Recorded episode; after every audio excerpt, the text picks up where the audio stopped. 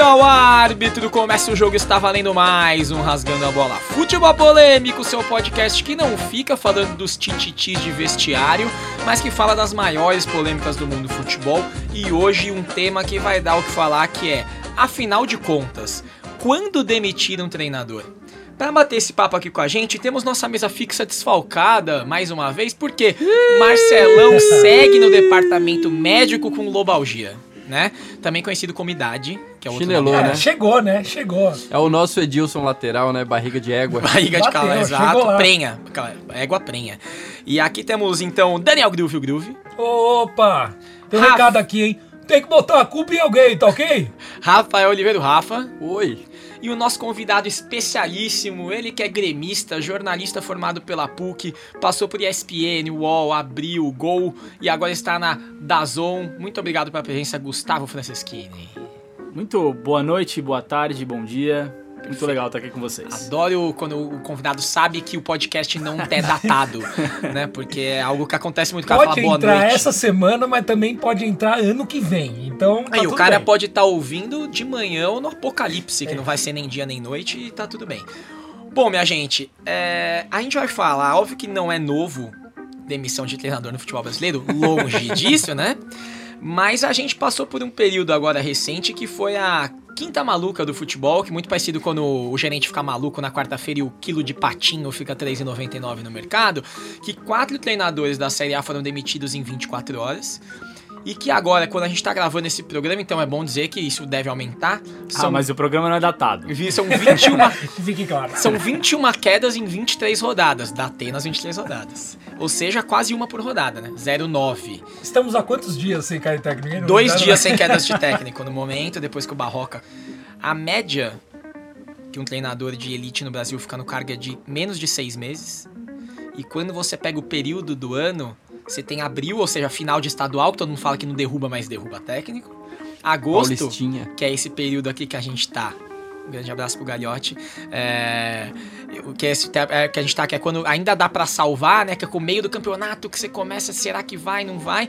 E dezembro, claro, que é quando acaba o ano e chuta-se treinadores.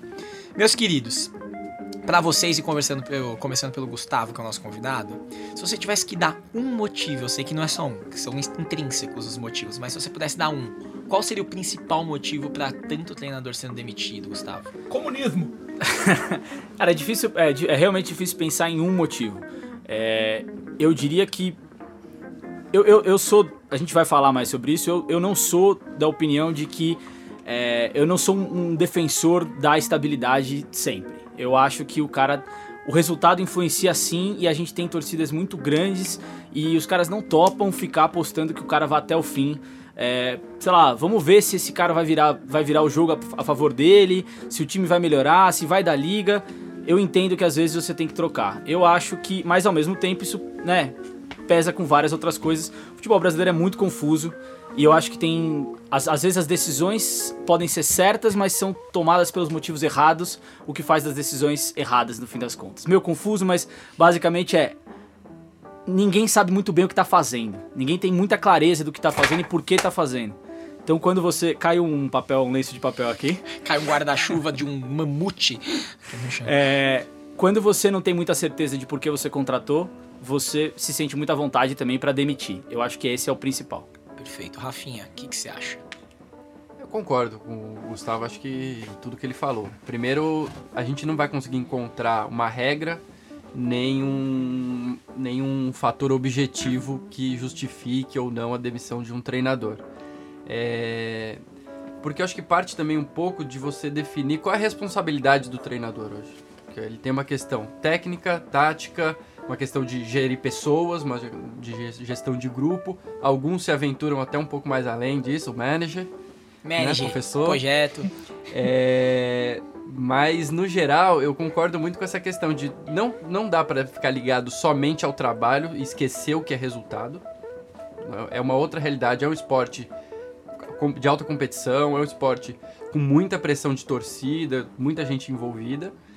E acho que o principal é o clube ele ter na cabeça o que, que ele quer. Eu acho que quando você vai demitir, uma das razões que você precisa ponderar, uma das coisas que você precisa ponderar é: beleza, eu demito esse aqui, quem que eu trago?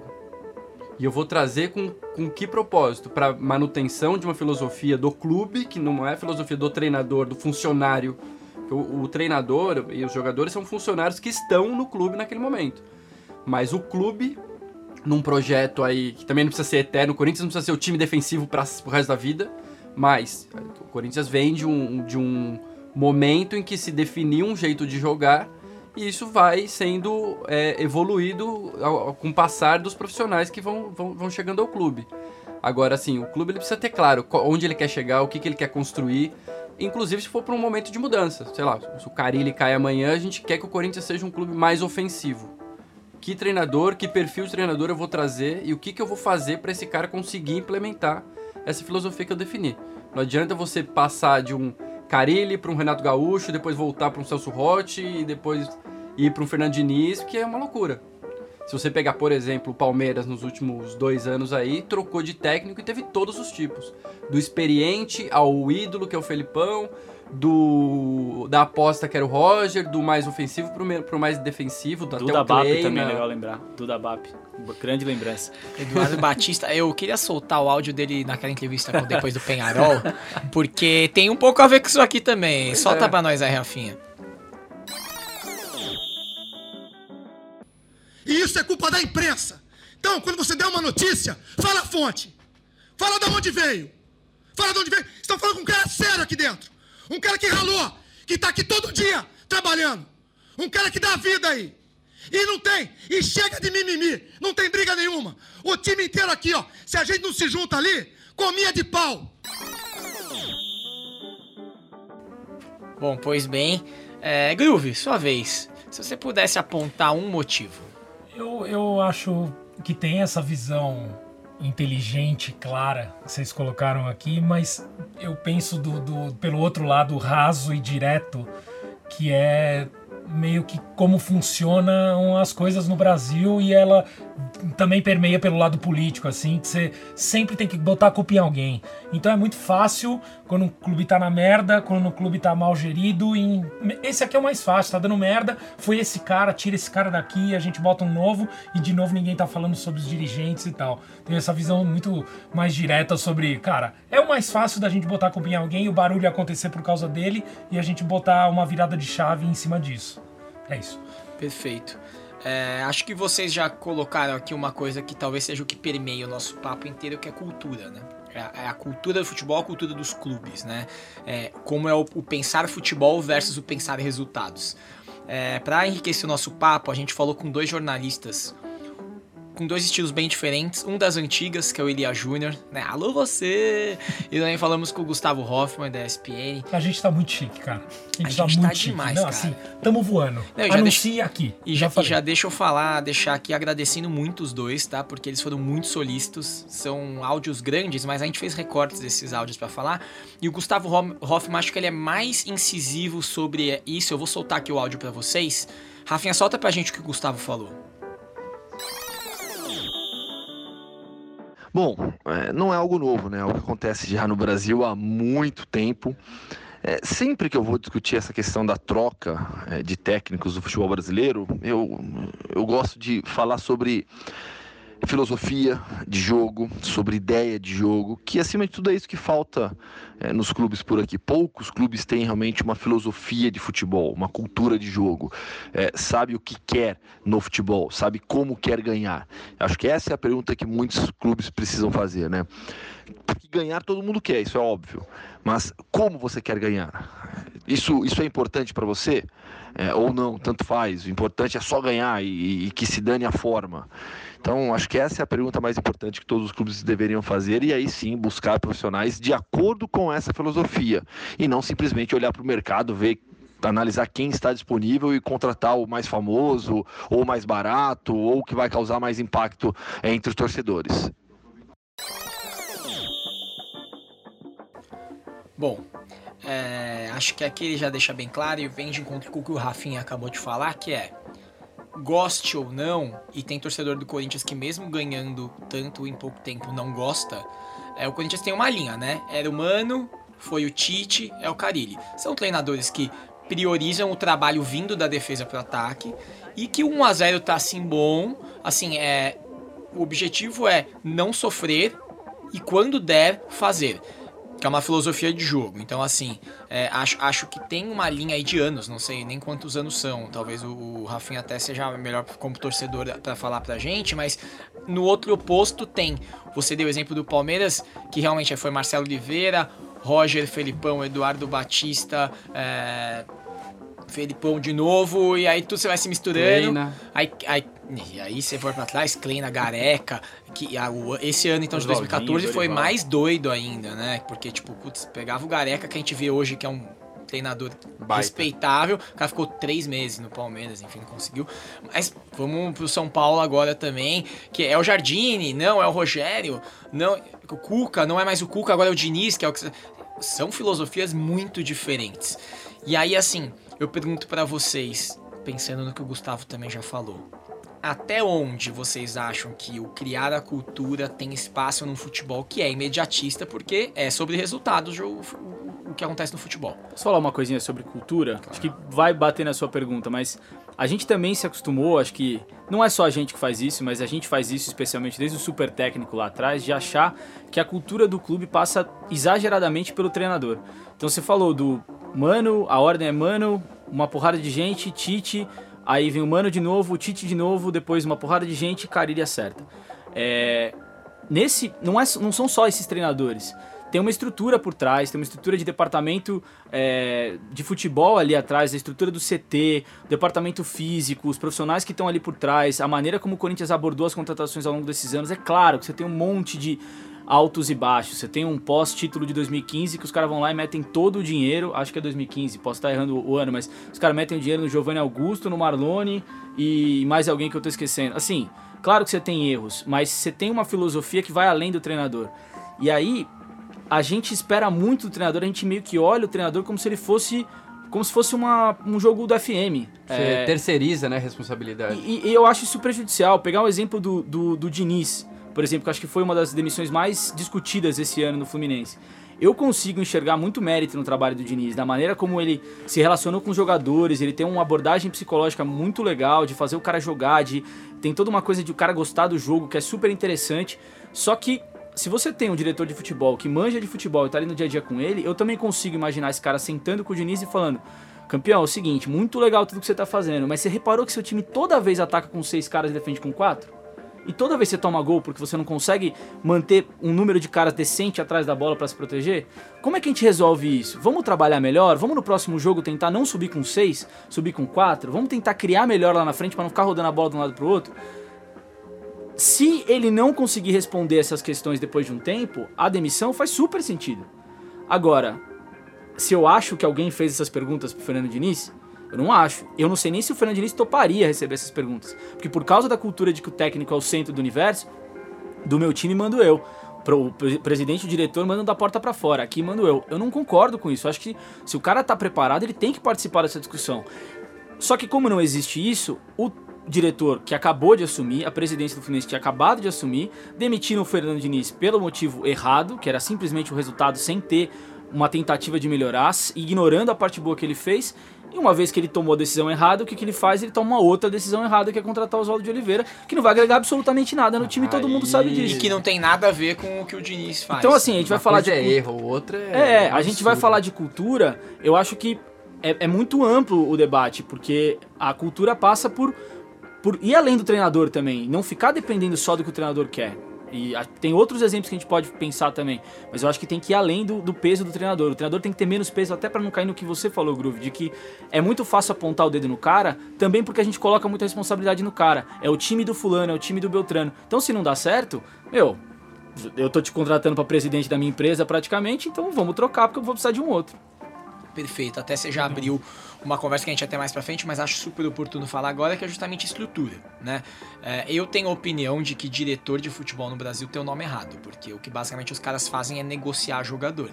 Aquela, isso que você falou pra mim é o que um diretor de futebol tem que fazer. Sentar de manhã depois de uma rodada com o treinador e falou, cara, ontem no jogo aconteceu isso isso, porque é a visão do clube do futebol. Porque é aquela coisa, é, há de se convir que o treinador ele é mais temporário do que a diretoria que vai cumprir pelo menos um mandato ali, dois de presidência, né?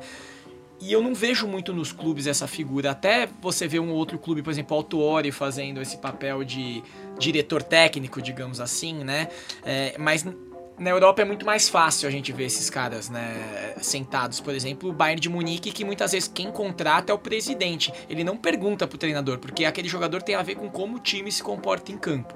É, como que vocês veem essa, essa coisa da estrutura é, é, de, dos times brasileiros no sentido de cadê o diretor de futebol, cadê o, o, cara que também assiste o técnico ali, porque também o assistente vem junto com ele, se vai embora, vai embora com ele. Como é que vocês veem isso, Rafinha? Você. Eu acho que já tem alguns clubes que estão trabalhando mais nesse sentido e eu acho que são não é, por acaso os clubes que têm mostrado mais resultado recentemente. Eu acho que tem bastante clube já com comissão fixa, por exemplo. Tem o auxiliar que vem com o treinador, tem o, o Murtosa, que é aquele que vem na cola do treinador, mas tem o cara que fica lá, se o treinador chegar e for embora, ele vai continuar lá no clube. Eu acho que tem, tem uma procura de integração maior entre profissional e base. Então, quando você monta uma filosofia de jogo, um jeito do seu segundo volante sair para o jogo no time profissional, você quer já preparar o cara da base para trabalhar desse mesmo jeito. Não tem nada a ver com o número do. Ah, o, a, o profissional joga no 4-4-2, a base tem que jogar no 4-4-2. Não é isso, mas questão de, de função e, e, posição do cara no campo, isso tem como você trabalhar na base e pescar caras que já têm um, um, uma desenvoltura ali para abastecer o seu time principal. Então acho que é muito carente, acho que o futebol, de, de explorar mais esses diferentes papéis que a gente poderia ter dentro de um clube.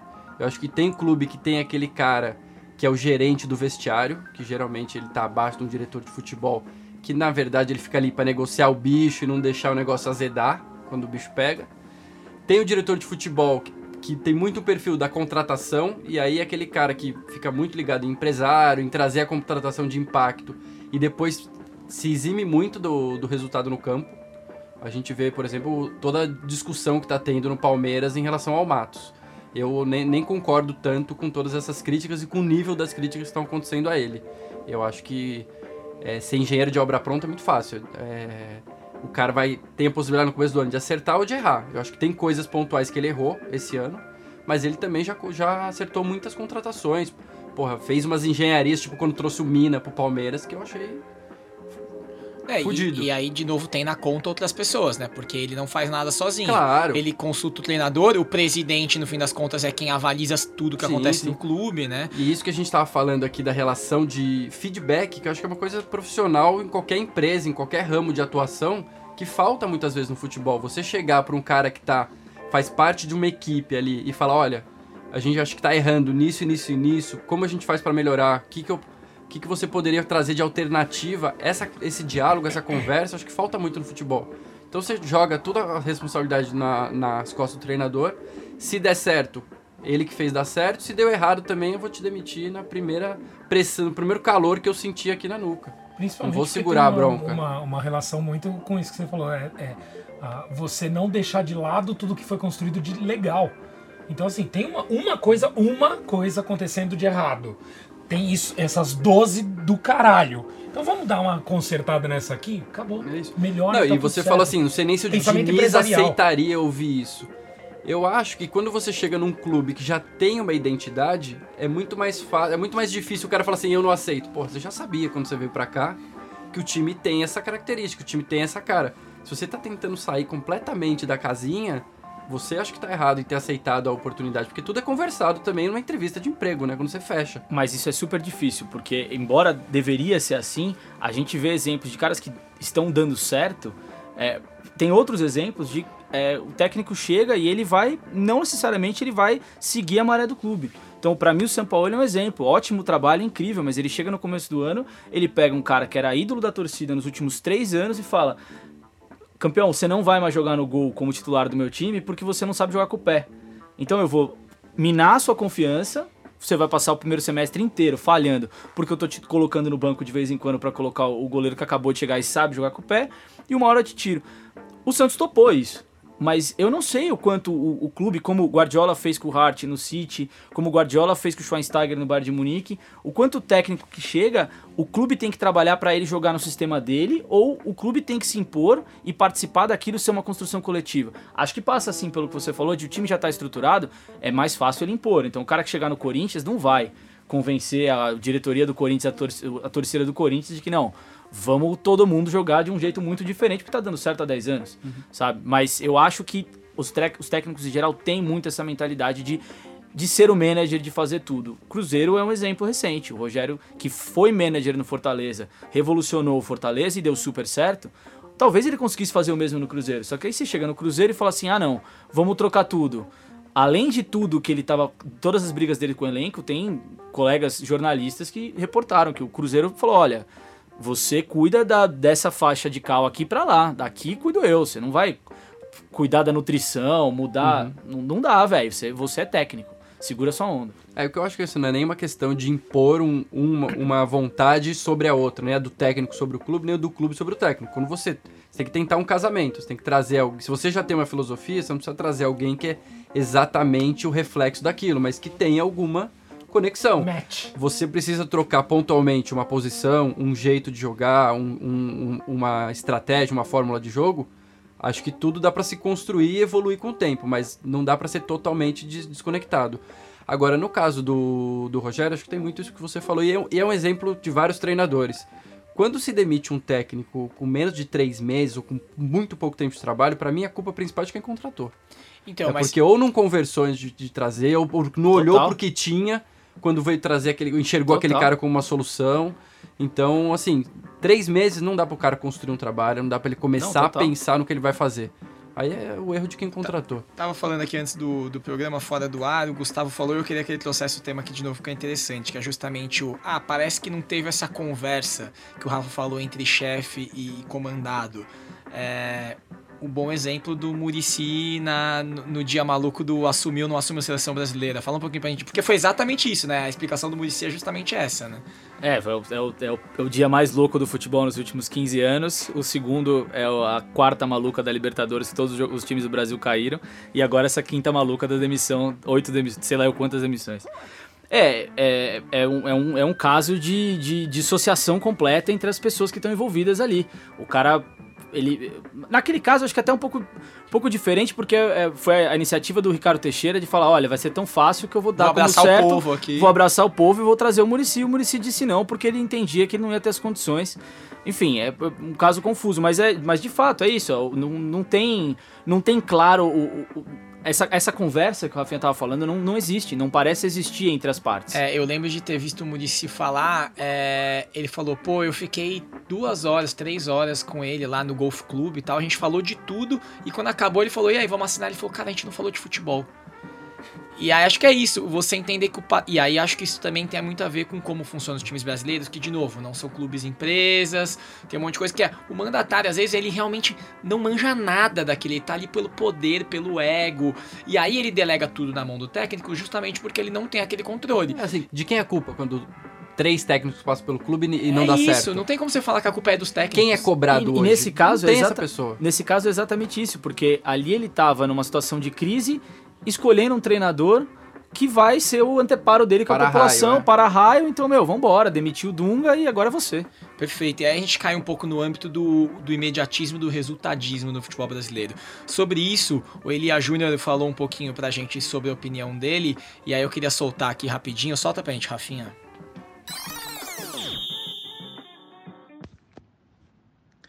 Olá, pessoal do Rasgando a Bola. É um prazer estar com vocês e de novo discutindo a boa e velha máxima do futebol a corda sempre vai estourar do lado mais fraco. E olha, em alguns momentos eu até sou favorável. Eu não acho que nenhum clube deva morrer abraçado com um treinador incompetente, não. Mas a bem da verdade, o que acontece é que a cultura do futebol brasileiro é a cultura de você escolher rapidamente, sem pensar, o primeiro treinador que tenha nome e possa, quem sabe, resolver o seu problema. Aí o que acontece? O treinador não tem o perfil, não está habituado, chega e encontra uma realidade completa, totalmente diferente da anterior, e aí muda tudo. Passa dois meses, é trocado porque o resultado não vem e a diretoria não tem a capacidade de voltar a pensar para escolher o que é que eu quero, qual é o estilo de treinador que eu quero, em que momento esse treinador vai poder me fazer obter os resultados que eu acho que serão importantes, qual é o tempo que eu vou dar para esse treinador para que ele tenha a capacidade de poder apresentar o seu trabalho. Enquanto estas perguntas não forem respondidas, o futebol brasileiro vai ficar realmente nessa situação. E aí, pegando um pouco aqui o gancho maravilhoso que acho que o Elia trouxe pra gente, é o seguinte, né? Esse escolher rápido o que tá no mercado. E aí, às vezes, essa decisão no susto pode dar muito certo, né? Então, é, é, você escolhe. E muitas vezes isso pode ser pensado e ainda assim não dá certo. Então, eu vou dar um, um exemplo também recente. A gente já falou do Palmeiras, que é a escolha do Mano. É, claramente para mim foi um negócio assim: vamos demitir o Felipão agora porque o Mano está no mercado e daqui a pouco ele não tá mais. Então foi pensado, o que não quer dizer que vai dar certo. É, mas eu acho que assim, a decisão de. Ou. Vai, acho que a decisão, vai. A decisão de não seguir com o Felipão ou a identificaram o problema de que o Felipão talvez não continuasse por muito tempo no Palmeiras, isso já estava claro. Então, mas olha. Acho que pela oportunidade do Mano no mercado, isso talvez tenha se acelerado. Então, mas olha que doido. A primeira reação da torcida do Palmeiras foi. Mano, não. ah, claro, é pelo histórico com o twi- Corinthians. Eu acho que foi menos pelo Twitter do que eu via muitos meus amigos falando, é caraca, sai um retranqueiro pra entrar outro retranqueiro. E não é isso, porque aí entra o negócio que o Losetti nos falou, que é o brasileiro acha que entende pra cacete de futebol. Cara, olha os trabalhos do Mano, não dá pra dizer que o Mano é retranqueiro, né? Falei Tá longe, pega o Cruzeiro do começo do ano. Era o time que tava todo mundo falando. tá Exatamente, construído o quê? Com meio campo fortíssimo e ofensivo pra frente, né? Pra bola chegar no centroavante. E aí acho que tem outro lado, e aqui queria chamar você, Gustavo, agora com o seu lado mais torcedor, o Grêmio, né?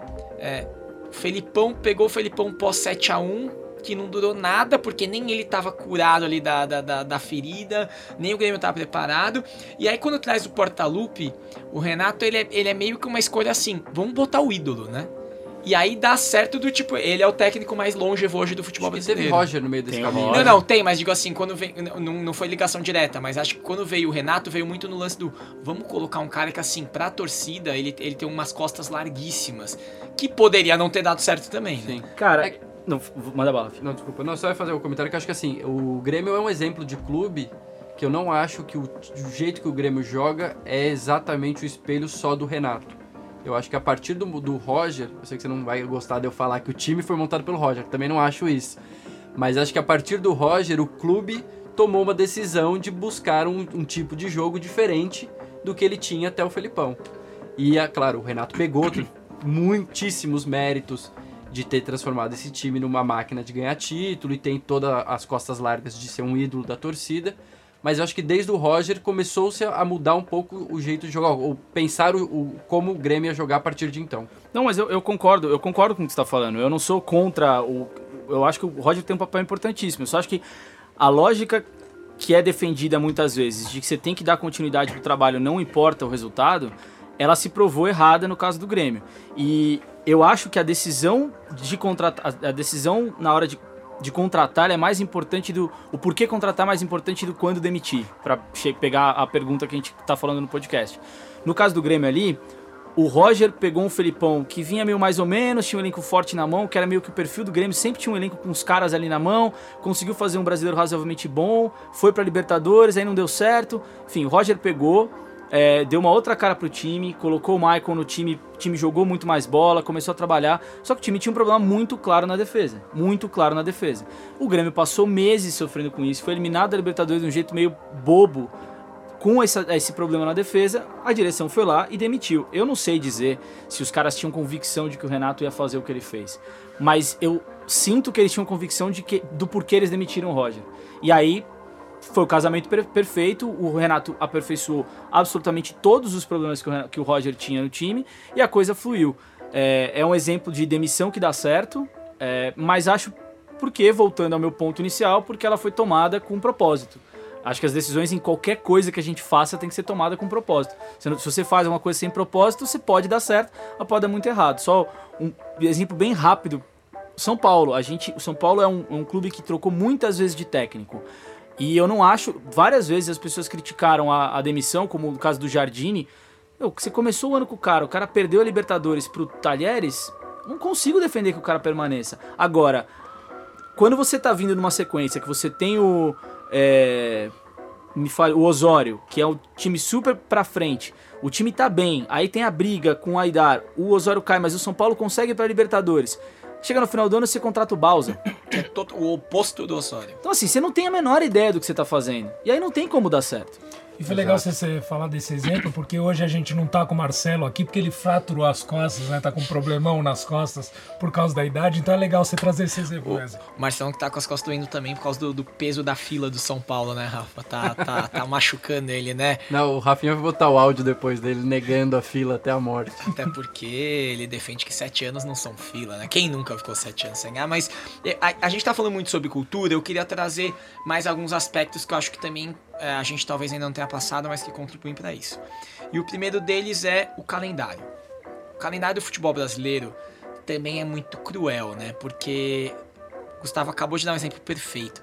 Essa pré-libertadores, no comecinho do ano, quando você ainda nem acertou e você sabe que se cair é fatal, porque é fatal para um treinador cair. Assim, o quanto vocês acham que o calendário sul-americano e brasileiro é, contribui para essa troca de técnico a todo momento? De novo, eu acho que, por exemplo, pegando o caso do Jardine, a culpa é do, do time, do, do, dos dirigentes. Que a gente tem o um exemplo clássico, que é o Corinthians, que aconteceu a mesma coisa com o Tite e o Andrés bancou. Do Tolima, saudades É, Tolima. não acho que a decisão do, do Andrés tenha sido fácil. Não dá pra falar assim, ah, não. Porque o Corinthians já vinha de algumas vitórias no, no- com o Mano, já vinha de um, de, um, de um momento um pouco mais positivo. Foi fácil bancar aquela decisão naquele momento. Claro que não. Até porque tinha, era o time do Ronaldo e tal, foi, foi é, sem trocadilho, Sim, mas foi um peso muito grande na época. No caso do, do Jardine, já sabendo que você tem uma competição eliminatória, que você tá vindo de um momento muito ruim do clube de seca de títulos, de não ganhar clássico e tudo mais, você já tem como mensurar a pressão que, uma de- de- que essa eliminação causaria.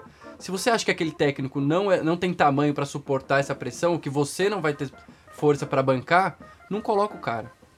Então, assim, ao colocar o Jardine, já tinha que assumir a possibilidade de não passar na Libertadores e mantê-lo. Ou então você não coloca ele, Eu, eu concordo sabe? total. Porque eu acho que assim, é...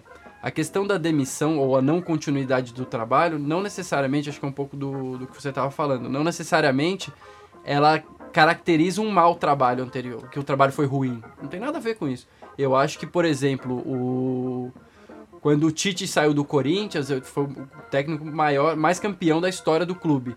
E- Mas eu acho que em 2013 ele já estava azedando. E ele já falou, já falou disso também. Eu acho que eu, eu senti que o meu poder de engajamento dos jogadores ou de me reinventar taticamente tava, tava terminando. E foi bom para todo mundo, às vezes, naquele momento, não continuar. Eu acho que o Diniz no Atlético Paranaense ele deixou um legado muito importante.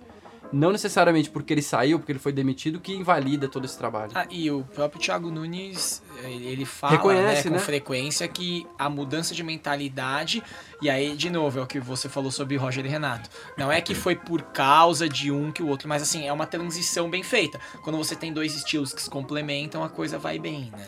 Só, só um parênteses, o meu ponto com o legado do Roger é porque muitas vezes usa.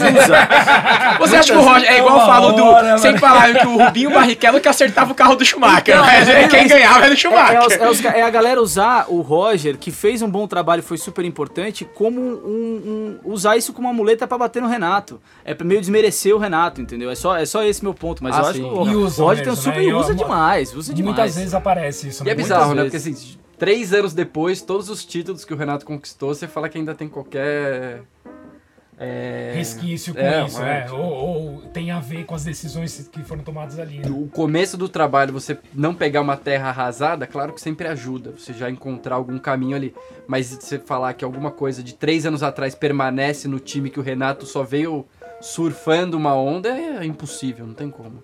E aí, por isso que essa decisão é, é engraçada, né? Quando ele vem, o Renato vem, acho que de tudo que vocês falaram, assim, vocês conheceram muito mais essa, essa história, até pelo, pelo que veio do Roger, é que tinha muito claro no clube o estilo de jogo. Que é o que a gente até ouviu no áudio. Então, assim, entendemos o que aconteceu aqui, agora o novo técnico vai ter que entrar nisso aqui para resolver aqueles problemas. E rolou super. E aí, mais um ponto que eu queria trazer é. E quanto aos jogadores? Assim, nunca é aberto, mas a gente já viu no futebol muitas vezes o grupo começar a de alguma forma queimar o treinador. Derruba, derruba. Né? É não corre aquele tanto, fala um negocinho no microfone. Foi muito claro com o Rogério no Cruzeiro agora, enfim. Acho que no segundo ou terceiro jogo, o Thiago Neves, depois da, da, de ser eliminado pro Inter, já solta Primeiro, aquela né? no microfone do. Ah, quer mudar, tem 5, 6 jogadores por dia. O quanto vocês acham que o, o Elia Júnior fala muito disso, até o motim de jogadores, o como é que, que isso como pensar nisso também, pensando em clube, né? Porque lembrando que os, os, jogadores também são funcionários, né? E ninguém cobra eles da mesma forma que cobra o treinador. Como é que vocês veem isso? Cara, eu não, eu não sei. Eu, eu, eu. Voltando à lógica de. Eu não sou necessariamente contra a demissão. Eu acho que eu tento olhar as coisas como se o futebol fosse. Você fala muito isso, um reflexo da sociedade. Então, se a gente pensar numa empresa em que você tem uma equipe que é de ponta e para engrenagem funcionar, você depende tanto do líder da equipe quanto da equipe como um todo. Se esse casamento não funciona, se você não tem uma gestão de equipe, vai dar errado e o cara vai cair. Então isso é uma coisa que você vê em outras áreas também. Claro que vai ter casos em que o, é mais fácil no, meio fora do futebol de que esse líder da equipe se sobreponha e faça as mudanças que ele quer. É muito mais natural isso numa empresa no dia a dia. Mas ao mesmo tempo, se o cara não consegue se alinhar com a equipe, não vai funcionar. Então assim, eu não consigo tirar esse peso do Rogério. Eu acho que é sacanagem que os caras fizeram, é motim. Pode ser, mas assim, se você chega num lugar e você quer mudar tudo de uma hora para outra, irmão, não funciona. Eu concordo. É... Assim, o erro foi ter trazido. É. Eu não, não tiro a razão do Thiago Neves de falar isso.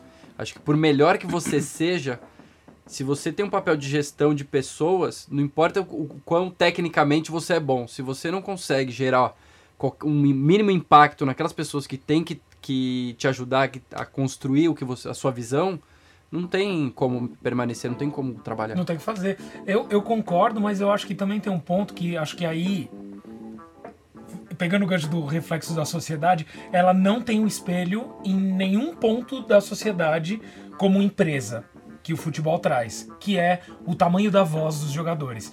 Então, numa empresa onde o líder não tá dando certo e tal, algumas pessoas se calam por medo de ser mandado embora e tal, porque tem o poder, ele, tem, ele, é, uma, ele é quase uma, uma porta até chegar nas lideranças maiores. É mais tal. vertical. Às vezes chega, é. chega, claro, porque você consegue por meio de outro. Mas tudo bem. Ah, mas no, funcionário no futebol, derruba chefe também. É que no futebol eu acho que tem um pouco de. Não tem essa porta. Então o que acontece é assim: os jogadores começam a falar pra imprensa no Twitter, no seu Instagram, rede social.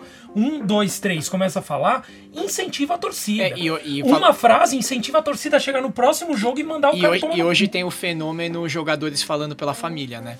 O pai de não sei quem comentou, a esposa de não sei quem comentou. Na verdade, é o cara, é falando, o cara falando, né? Então, é, é... é entende? Esse, esse é o lado do que eu digo que a voz dos jogadores ela é amplificada, não tem barreira e contamina a torcida, né? Não, é, é, só ia falar que é, eu acho que o único paralelo que eu consigo fazer e que é, talvez aí se aplique à sociedade era um esquema conselho muito alto de empresa que você tem acionista e um presidente. O presidente responde diretamente a esses caras. Se, e, o cara tá na, na, linha de frente ali. Esse cara tá com dele na reta o tempo inteiro, porque é esse o nível de importância que cada um tem na engrenagem, entendeu? Talvez seja a única coisa que se possa ser replicada na sociedade. Sim, sim, aí é. talvez seja um caso. Mas é, o jogador também tem que ter um entendimento do jogo, ele tem que participar mais, entender por que, que as coisas. Também tem que ter uma compreensão do lado dele, mas no fim das contas, isso tem que partir do líder. Então, não consigo tirar a do líder da, da reta nessa história. E ainda sobre isso, o Elia falou um pouco sobre algo que também acho que entra aqui, que é o, sobre o momento do futebol brasileiro, que acho que também deixa tudo isso mais propício. Eu vou soltar aqui pra gente. Mais do que a importância do treinador, o momento do futebol brasileiro. Então, cada caso é um caso. Claro que você tem treinadores como, por exemplo, o Cuca, já independente financeiramente, que mesmo meio acuado, meio pressionado, tinha a possibilidade até de continuar no São Paulo, mas optou por sair. Por quê? Porque, independente financeiramente, entendeu que aquele momento não era o dele para permanecer no São Paulo. Então, você tem outros treinadores que também talvez pudessem tomar essa decisão, mas por não terem estabilidade financeira, acabam suportando mais do que deveriam. E tem os casos também das multas e também das diretorias irresponsáveis que fazem contratos que não deveriam ter sido feitos com treinadores, colocam multas que depois não têm capacidade de pagar e por conta disso a gente tem extremamente delicada a situação da maioria absoluta dos clubes brasileiros. São raríssimos os clubes brasileiros que têm orçamento adequado. Não há responsabilidade fiscal no futebol brasileiro. Dirigente é incompetente, em alguns casos é corrupto e por conta disso gastam mais do que deveriam gastar. Pô, tá vendo? E foi bom ele falar do Cuca, porque assim, a gente tá sem o Marcelo hoje aqui, que ele machucou as costas. Então é legal ter gente falando do, do São Paulo, trazendo esse assunto. É legal, bem legal. Eu vou, eu vou chamar o Marcelo de cabelo de boneca, igual chamaram o Cuca, que pra mim chega. Ficou chato. Ficou, Ficou chateadaço. Onde ele posta nas redes sociais. E acho, acho que tem um outro ponto aí também, que é. E aí eu acho que, de novo, é legal a gente pensar na estrutura toda, né? No, no macro de diretoria. Que também tem aquele lance de quando você tem um diretor de futebol ou um presidente, alguém mais próximo, de ver quando azedou a relação, quando desgastou. Uma hora desgasta, né? Por exemplo, a gente vê o Mano com um trabalho super incrível no Cruzeiro até uma hora que não foi mais. É, e sei lá, aí pode ser que ano que vem o Renato Gaúcho também não vá mais. Pode ser que o Dari Helman no Inter talvez não vá mais. Enfim, acho que também é uma coisa que precisa ter uma visão de cima sobre isso. É, esse exemplo que o Rafa trouxe para mim é o mais. é o maior, né? Do Tite. Pô, histórico. E assim, chegou a hora, todo mundo sentiu, foi um puta momento de trocar ali. Cara, eu, eu cobria Corinthians nessa época. Era, era assustador o quanto o time não jogava. Eu lembro de o Tite jogar pelo ralo todas as convicções dele. O cara passou sem sacanagem, seis meses dizendo que ele não colocava jogador na fogueira. O Corinthians estava tomando de 4 a 0 da Portuguesa em Cuiabá, eu acho. Tem algum problema de mando de campo. É, acho que era português, enfim, mas ah, quase certeza. Ele meteu um moleque, Jocinei, um lateral esquerdo, para estrear, porque alguém tinha sido expulso. Assim, você vê que tá tudo desandando, sabe? Ninguém tá jogando igual, o time não tem padrão, o time começa perdeu tudo, perdeu, não, não volta mais. De, a ideologia não, não dele, volta, né? não volta Como mais. a placa da torcida, acabou a paz. Acabou a paz, diretoria Jim Carrey. Diretoria Jim Carrey. Os mesmos produtores e diretoria Jim Carrey. Mas eu acho que esse é um exemplo, aproveitando o gancho, de como o jogador derruba técnico não só na sacanagem. A gente falou muito do Rogério aqui no São Paulo, no Cruzeiro, mas acho que, por exemplo, o Cuca no São Paulo, o Elia comentou agora, eu acho que é um exemplo, assim, de um, um treinador que não tem adequação com os jogadores que estão ali no vestiário. Então, assim, os jogadores não poderem executar o que está na cabeça do treinador acaba derrubando o treinador também. Você vem com uma filosofia de jogo, você tem um estilo de jogo pensado. E o clube te dá umas ferramentas completamente diferentes do que o que você gostaria de implementar. Isso faz com que o, o trabalho do treinador, que é a ponta mais fraca, que é mais fácil de trocar um do que trocar 30 atletas, é, acaba estourando pro lado dele. Mas a culpa, de novo, é da diretoria. Se o São Paulo trouxe o Cuca, não deveria ter trazido o Rofran, Dani Alves enfim, em cima disso, é, eu tentei sair um pouquinho de futebol, aproveitando o conhecimento que Gustavo Hoffman tem de outros esportes, principalmente dos esportes americanos, né?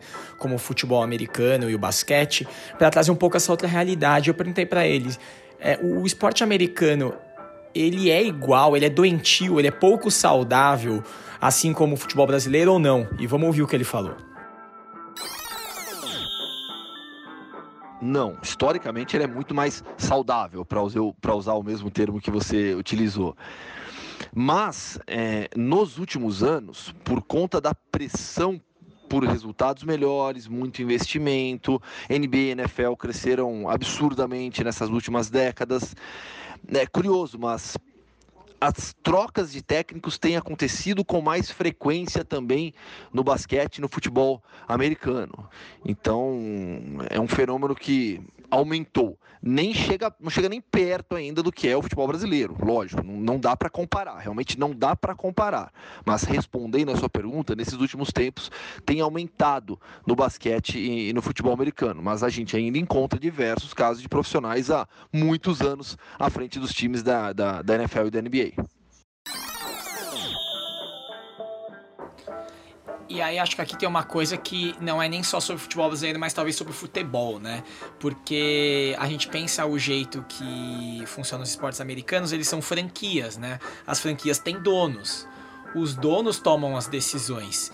E tanto faz. E pra esses caras, realmente, eles são mais distantes da torcida. Então, assim, eu acho que é menos quente para eles o quanto que aquilo tá pegando, né? E aí, quando você pensa em futebol europeu, que parece ser uma coisa um pouco mais longínqua, porque a gente teve o Ferguson 26 anos, o Wenger 21, 22 no Arsenal, mas não tá mais assim também, porque tá caindo técnico, o do, o do Valência caindo no campeonato inglês mal começou, já caiu dois, três treinadores também.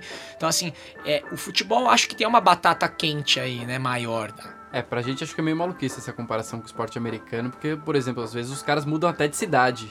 Pra quem acompanha o futebol, não tem nem você imaginar, assim, o Corinthians ir pro Paraná. É, não, é, é, é que eu acho que é legal imaginar os opostos no então, sentido de, é... putz, um, um, lugar que tem muito dono e um lugar que não tem dono, né? Claro, Quase claro. isso, né?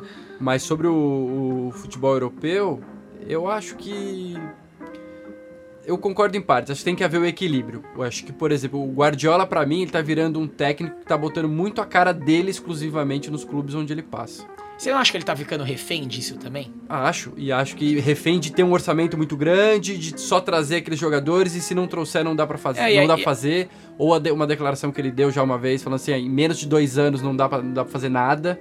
Ou o Klopp recentemente disse que em quatro já não dá para fazer muita coisa. É, não, e acho que tem um negócio do Guardiola também partes. que é é, apesar do orçamento bizarro, contrata-se muito meia e atacante, e agora o Fernandinho tá jogando de zagueiro, por exemplo, porque lesionou, lesionaram dois zagueiros, mas mesmo os zagueiros do City não são grande coisa, e ele botou muito mais grana ali no, no na parte da frente, até nos laterais que não deram certo, mas é do futebol, é, mas também, assim, porque, ah, o meu estilo, eu vou botar grana em meio-campistas, em atacantes. Acho que o cara também fica um pouco refém da, da máscara que ele constrói. Ficou refém né? da grife, né? É, eu, pra... eu, sou fã, mas eu acho que ele talvez Sim, tá, claro. tá, um pouco refém do que ele construiu. Pra né? mim é o processo de super técnico.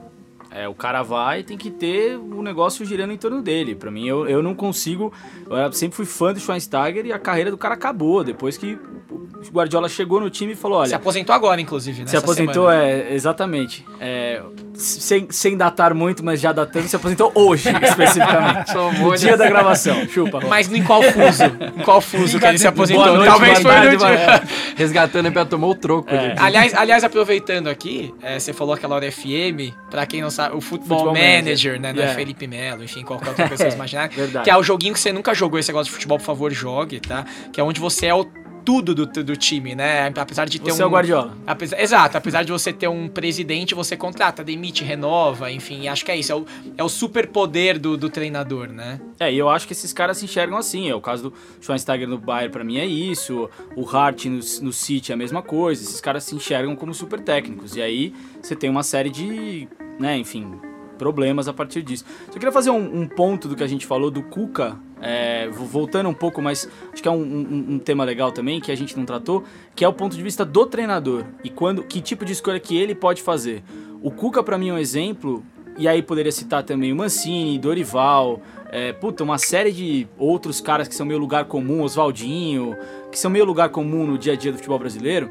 É, o cara toma a decisão de aceitar um emprego com base em quê? Assim, o que que, ele le o que, que leva ele a sair de casa e falar, eu vou lá no Fluminense pegar Nenê e Ganso no meio campo e vou tentar salvar esses caras? Porque assim, você prejudica toda a sua classe. O que o Cuca fez do ano passado para cá, o cara tava no Santos, que tinha o, basicamente o ataque que hoje lidera o Campeonato Brasileiro. O cara tinha Gabigol e Bruno Henrique, não conseguiu fazer o time jogar, então ele tinha Gabigol e Bruno Henrique com o elenco que o Sampaoli hoje tem tá lá em cima. O time foi um horror com o Cuca. Ele desistiu porque ele tinha um problema de saúde. Passa três meses ele já tá lá no São Paulo correndo com problema de saúde para poder pegar o São Paulo. Depois passa quatro meses ele já não quer mais porque ele viu que não deu certo. Então assim, poderia, tô falando do Cuca, mas o Dorival, quantas vezes o Dorival não pegou time à beira do precipício? Você pegou Palmeiras. E agora, pegou... justamente o problema de saúde não pegou, né? Exatamente. E pod poderia ter pegado. Você pegar, sei lá, o Zé Muricy, Ricardo. Né? O Muricy pegou São também. Paulo. Tava... O Muricy acho que ainda vai. Ele foi, eu acho ele mais íntegro. É, eu acho que ele vai mais no coração ali do São Paulo. Tem mais a ver com a história hum, dele. E ele também já teve que dar uma pausa por problema de saúde é, também. Mas você é, pega mesmo os novos, Zé Ricardo, Alberto Valentim. Uhum. Quantas decisões erradas esses caras não tiveram na vida? Alberto Valentim, Valentim e Zé Ricardo, de repente, no meio da Copa do Mundo, trocaram de clube. Um era do Botafogo, outro foi pro Vasco, o do Vasco foi pro Botafogo. E talvez acontecer de novo, não querendo datar, mas o Botafogo vai buscar o Valentim de É. novo agora, né? Então, assim, esses caras têm certa responsabilidade na maneira como Na o mercado enxerga eles. O cara que não se dá o respeito, então a classe que não se dá o respeito. Então, gente, já estamos aqui nos acréscimos de jogo. É, o Elia e o Gustavo falaram, deram a opinião deles, que a gente vai soltar já já, mas eu queria ouvir de vocês. Depois de tudo isso que a gente falou, afinal de contas, quando é a hora de demitir um treinador, Gustavo? É uma combinação de o resultado não tá dando certo, o cara não tá aplicando o conceito que a gente quer e a gente tem uma opção melhor. Quando essas três coisas convergem, eu acho que você tem a hora ideal para demitir um treinador. É, às vezes uma vai se sobrepor à outra, às vezes o resultado tá muito ruim, mesmo que eu não tenha ninguém, eu preciso me livrar desse cara, mas eu acho que essas são três coisas que então tem que estar alinhadas para ter a hora certa para demitir um treinador. Que existe, eu acho que existe. Rafa, pra você. Concordo, existe sim. E acrescentaria isso a questão de gestão do grupo. Quando o que o treinador fala não não ecoa mais no grupo de jogadores, na- naquela equipe de trabalho, acho que aí também é o momento de você pensar numa mudança. Groove, quando é hora de demitir um treinador? Bom, como vocês já responderam ah, o que eu Quando é penso, hora de demitir eu um acho CEO? que Eu vou lembrar. Quando é hora de demitir o Marcelão? eu vou lembrar de, Quantos programas ele tem que perder Marcelo, ser ah, demitido? e aliás, é, que eu Por- falando em problema de falar, saúde. Falando em problema de saúde, Marcelo não está aqui hoje porque ele deu um problema nas costas. A idade é complicado. Mas eu quero lembrar de, uma coisa, a gente estava passando o nome pro Rafinha. É, do, do nosso episódio aqui, e aí, por um ato falho, a gente falou, e eu acho que é um tema pra gente buscar no próximo, que é como demitir um técnico. Então a gente pega esse programa e tá assim, como fazer pra fazer Um isso? passo a passo. É, um passo a passo da maneira mais Tipo, correta. como é perder o namorado, como é que é? Como perder namorado em 10 Isso, dias, o é filme.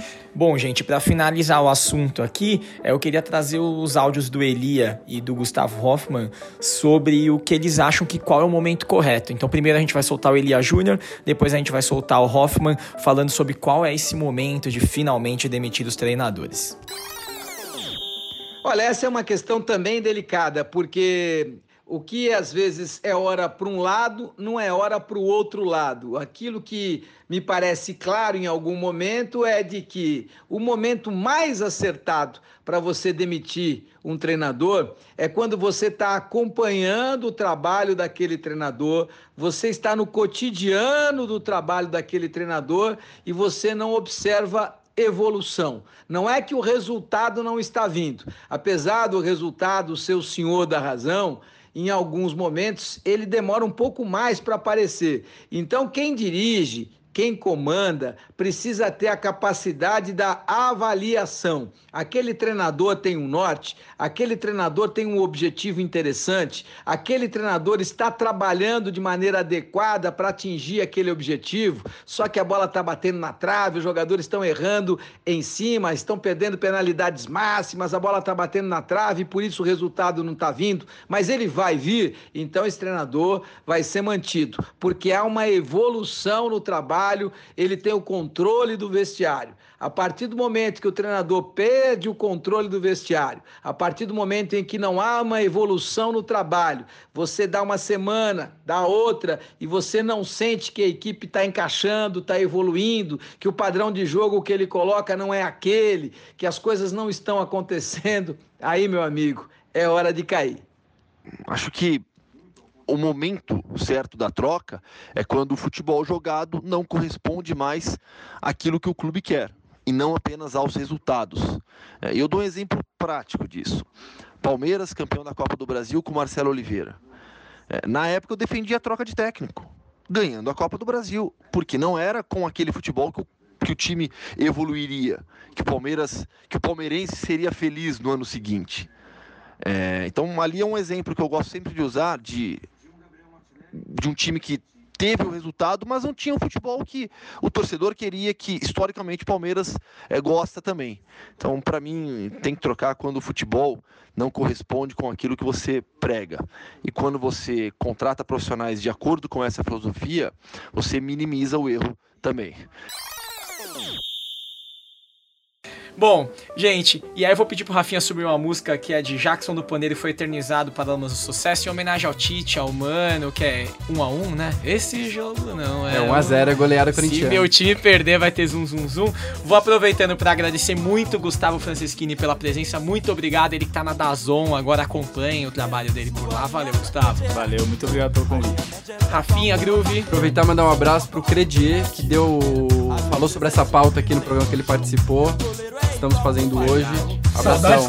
Fazendo uma coisa que nos faz na publicidade, que é dar crédito. né? É isso E aí, aproveitando os agradecimentos para agradecer a Rafael Dreads de Mel, nosso braço direito esquerdo, ponta esquerda, direita, meio campo aqui do Rasga na Bola. Também aos estúdios Suba, onde todas as semanas. Foi, não? Aos estúdios Suba, onde todas as semanas gravamos o Tá Rasga com a na Bola. mãozinha do Galvão, E hein? aqui as nossas redes sociais, no Instagram, arroba rasgando a bola FP, no Twitter, twitter.com barra rasgando a bola, e o rasgando a bola, arroba gmail.com. Re- é, recado final aqui do nosso querido. Não, agradecer também ao Dr. Eurípides, que é o cara que tá cuidando do Marcelão lá no hospital, que o Marcelão teve um problema nas costas. Não sei se a gente já falou. não pode estar aqui hoje. Obrigado, Dr. Eurípides. É isso aí, galera. Muito obrigado. Valeu. Continuem escutando. Tchau!